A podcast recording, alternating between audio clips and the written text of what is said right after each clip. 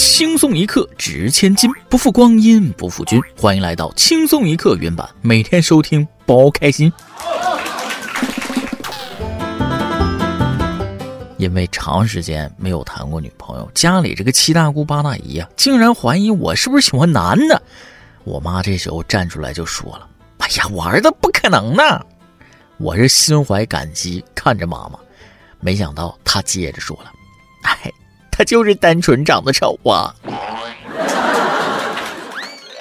各位听众网友，大家好，欢迎收听轻松一刻云版。想要在节目里点歌的朋友，可以加文案小编包小姐的 QQ 幺二四零八七七四六进行点歌。我是在轻松一刻云版里一直等待你的主持人大波。说归说，闹归闹，别拿取向开玩笑。虽然找对象难，但也不能把流言蜚语往我身上安呐。奉劝一嘴，有些话不用往心里去，有些事他也不要往肚里搁。今天开篇就说一件装进肚子里的大事，前无古人。后边有没有来者不道。近日，广西南宁四岁男孩误吞一架歼二十金属玩具飞机，考虑到孩子年纪小，消化道异物可能会造成消化道穿孔、出血等危险症状，医生便通过流质饮食、口服石蜡油等方法，成功将男孩肚子里的玩具飞机排出。温馨提醒：家长一定要看好孩子呀。看到这条新闻，美国坐不住了，震惊！中国民间四岁小孩已具备独自生产歼二零能力。古有宰相肚里能撑船，今有小孩肚里撑飞机。不出意料，这小孩能吹一辈子呀！他同学问了：“兄弟，听说过歼二零吗？”他说了：“嗯，吃过，味儿一般，不太好消化。”话说，歼二零不是隐身战机吗？怎么探测出来的呢？见过高科技飞机在天上飞，但你见过轮椅成群在地上跑吗？最近开电动轮椅上下班的视频在社交媒体上引发关注，年轻人乘坐电动轮椅频频出现在高校、食堂、商场，甚至还成群结队。为何不少年轻人盯上了电动轮椅？开电动轮椅上路违规吗？交管部门表示了，电动轮椅并不属于交通工具，因此并不会按照机动车和非机动车进行管理。有律师认为，电动轮椅设计初衷是服务残疾人，但并没有规定只有残疾人才可以购买使用电动轮椅。实践中，行动不便但尚未构成残疾的老年人也是电动轮椅的主要使用群体。如身体健康的人驾驶电动轮椅上路，目前只能从道德层面评价。道德干啥呢？底线搁哪呢？链接搁哪呢？估计轮椅商家都没想到这玩意儿还有爆单的一天。这样挺好的，满大街都是轮椅的时候，残疾人也就没那么自卑了。从道德上讲，他们反而是高尚的。所以，有没有人能告诉我这玩意儿能开到多少码？上高速收费吗？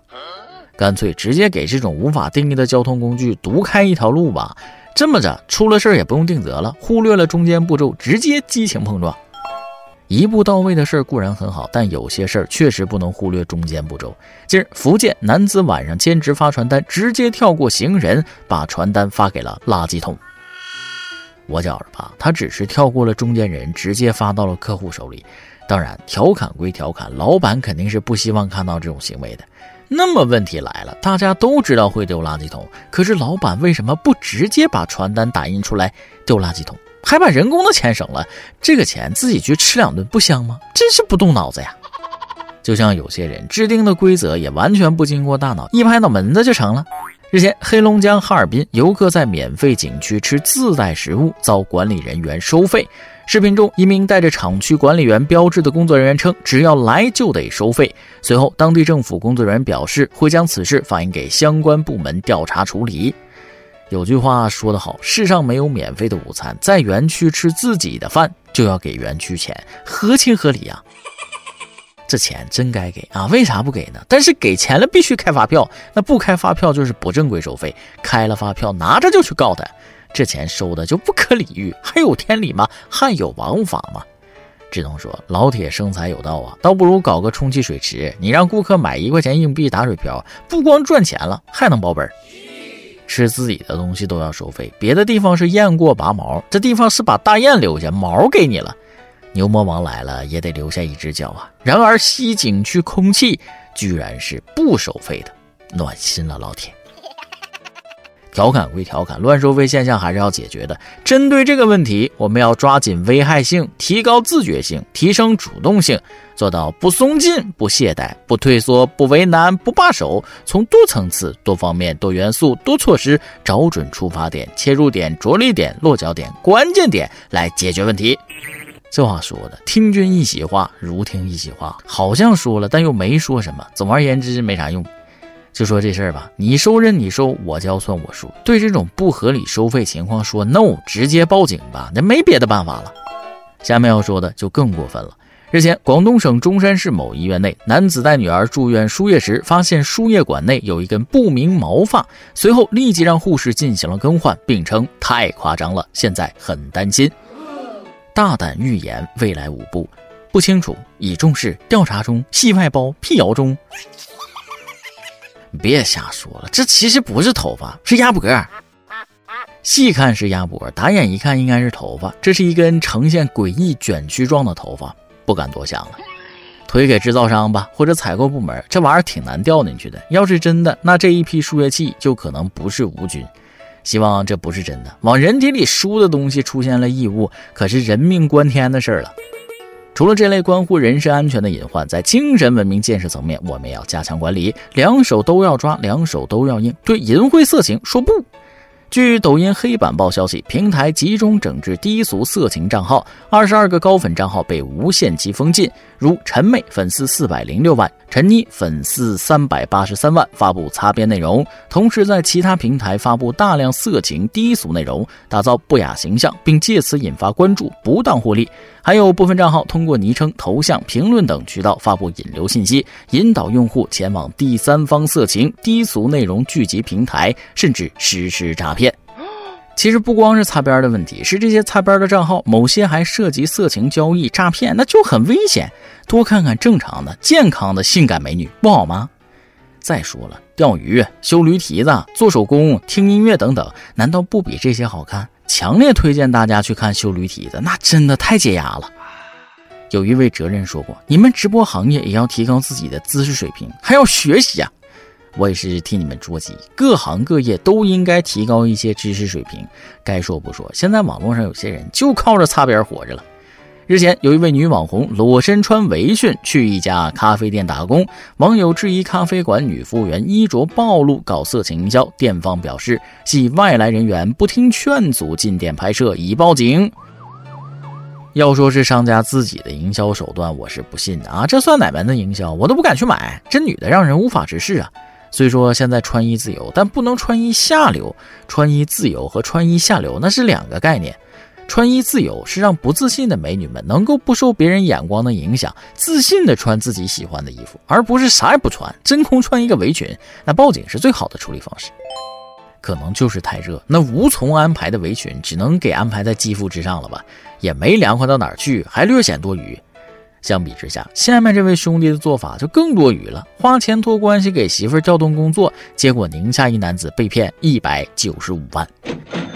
你都有一百九十五万了，到底是又想找什么样的工作？那存银行不香吗？吃利息它不香吗？我还想替包小姐问一句：为了老婆的工作可以花一百九十五万，头往哪儿磕能遇到这样的老公？感觉他太爱他老婆了，觉得女人还是要有自己的事业的。他老婆太幸福了，好羡慕。说完了国内，咱们再把时间转到国外。据新西兰媒体报道，尼日利亚的一名男子试图打破哭泣时间最长的世界纪录，结果在挑战过程中短暂失明。一位名叫特姆布埃贝尔的尼日利亚男子希望能打破哭泣时间最长的世界纪录，强迫自己哭了七天。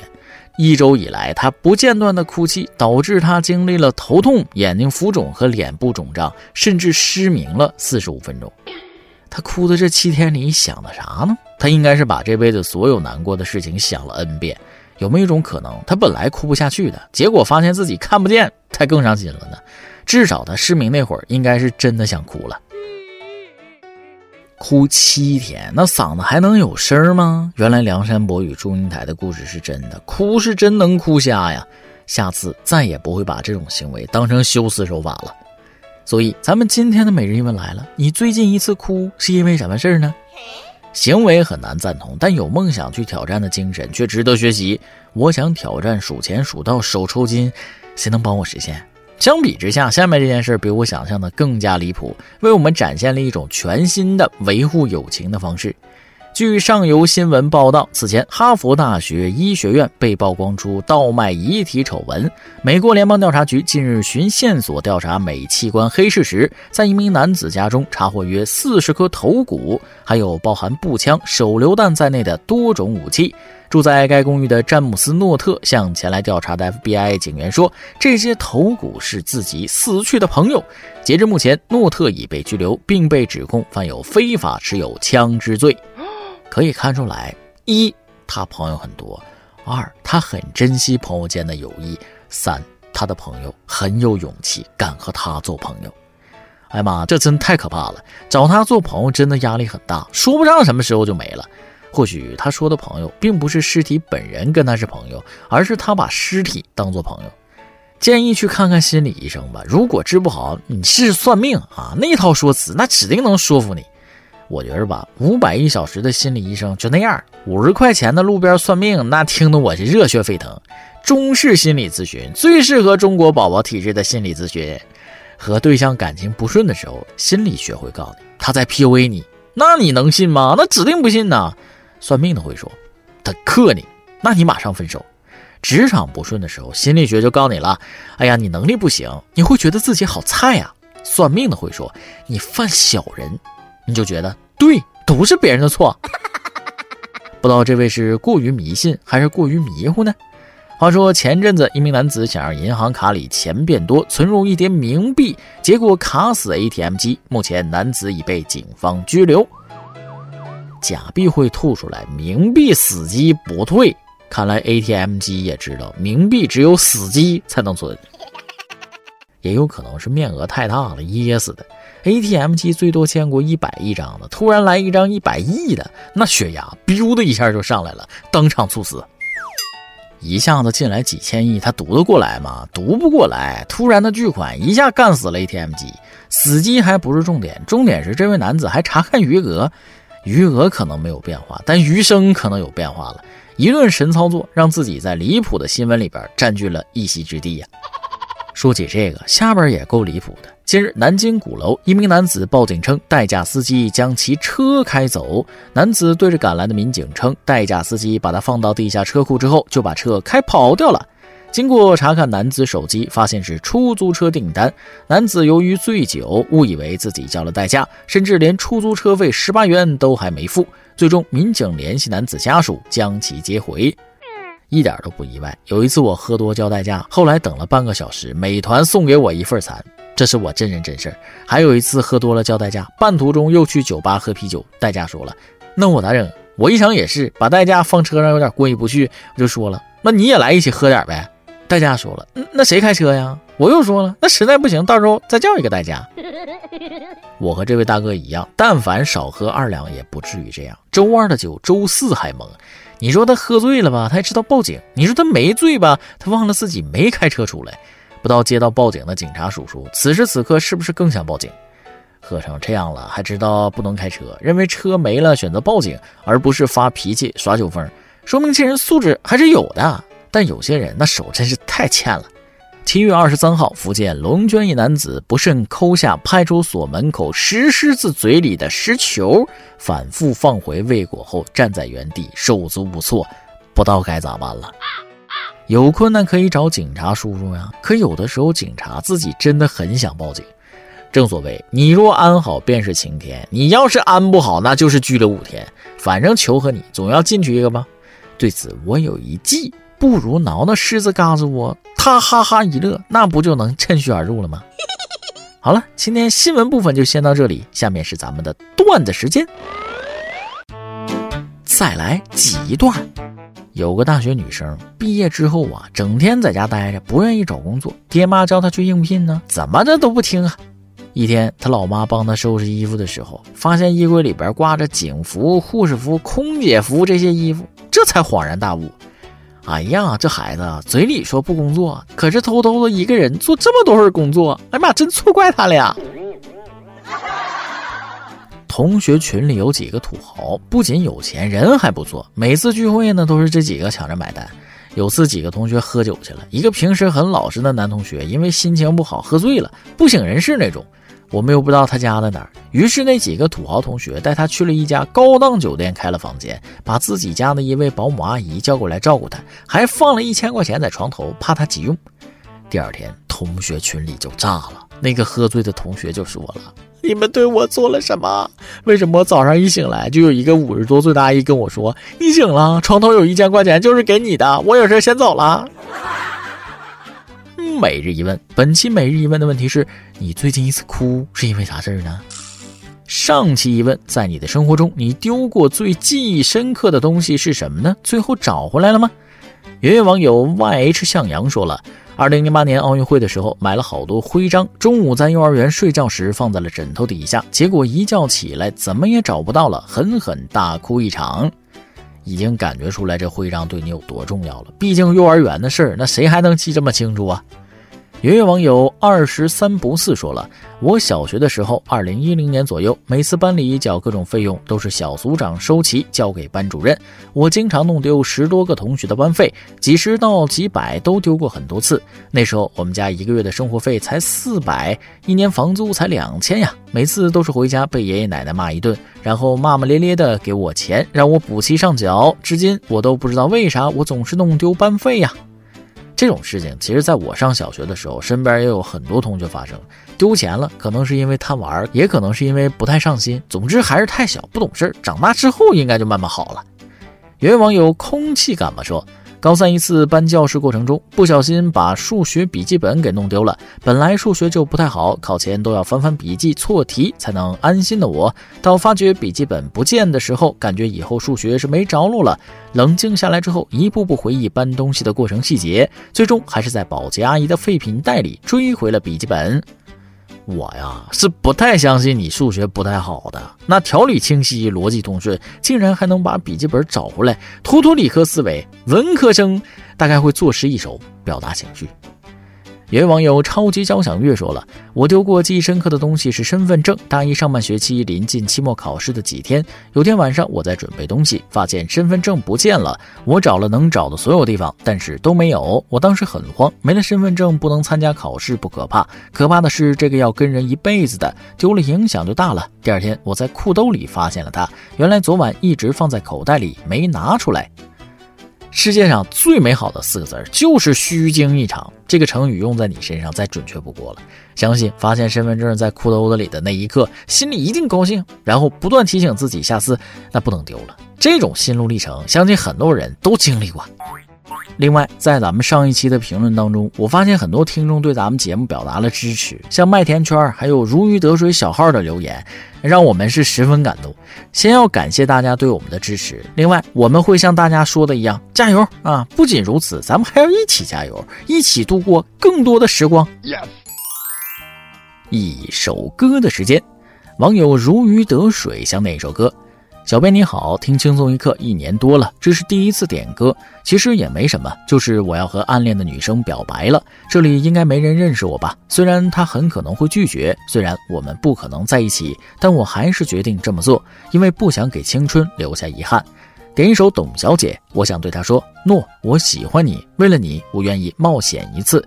最后祝轻松一刻越办越好。看完你的点歌，我感慨啊，青春真是人生最宝贵的东西，过去了就过去了，就和路上遇到的人一样，一辈子也许只能是一面之缘。鼓起勇气对自己喜欢的人表白吧，你们未来还能遇见几次呢？支持你啊！另外祝你表白成功，不负青春年华。以上就是今天的网易轻松一刻，由电台主播向当地原汁原味的方言播轻松一刻，并在网易和地方电台同步播出吗？请联系每日轻松一刻工作室，将您的简介和录音小样发送至 i love 曲 at 幺六三点 com。老规矩，祝大家都能头发浓密、睡眠良好、情绪稳定、财富自由。我是嘚啵，咱们下期再会，拜拜。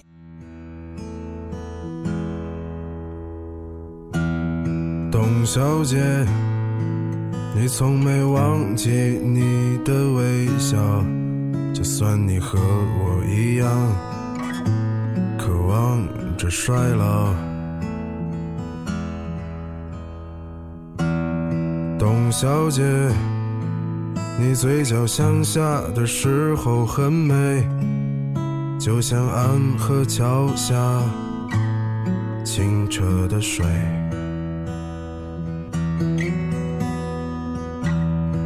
董小姐，我也是个复杂的动物，嘴上一句带过，心里却一直重复。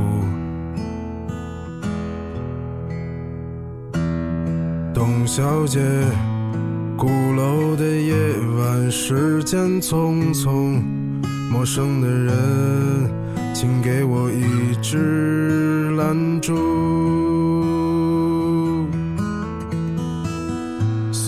那些可能都不是真的，董小姐，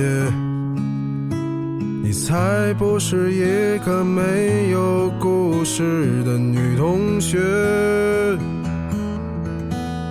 爱上一匹野马，可我的家里没有草原，这让我感到绝望，董小姐。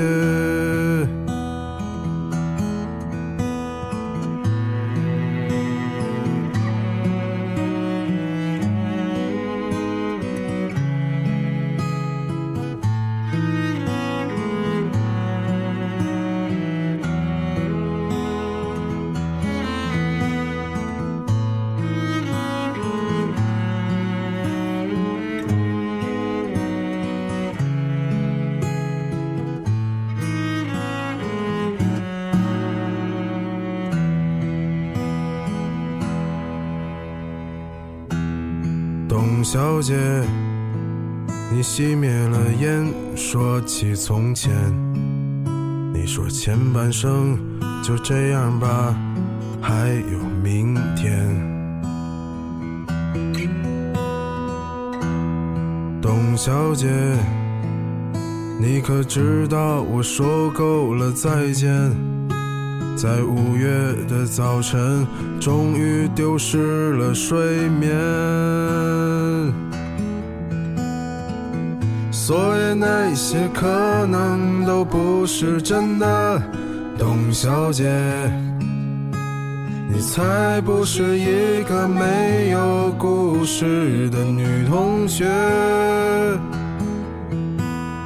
爱上一匹野马。可我的家里没有草原，这让我感到绝望，董小姐。所以那些可能都会是真的，董小姐。谁会不厌其烦地安慰那无知的少年？我想和你一样，不顾那些所以，跟我走吧，董小姐，走起来吧，董小姐。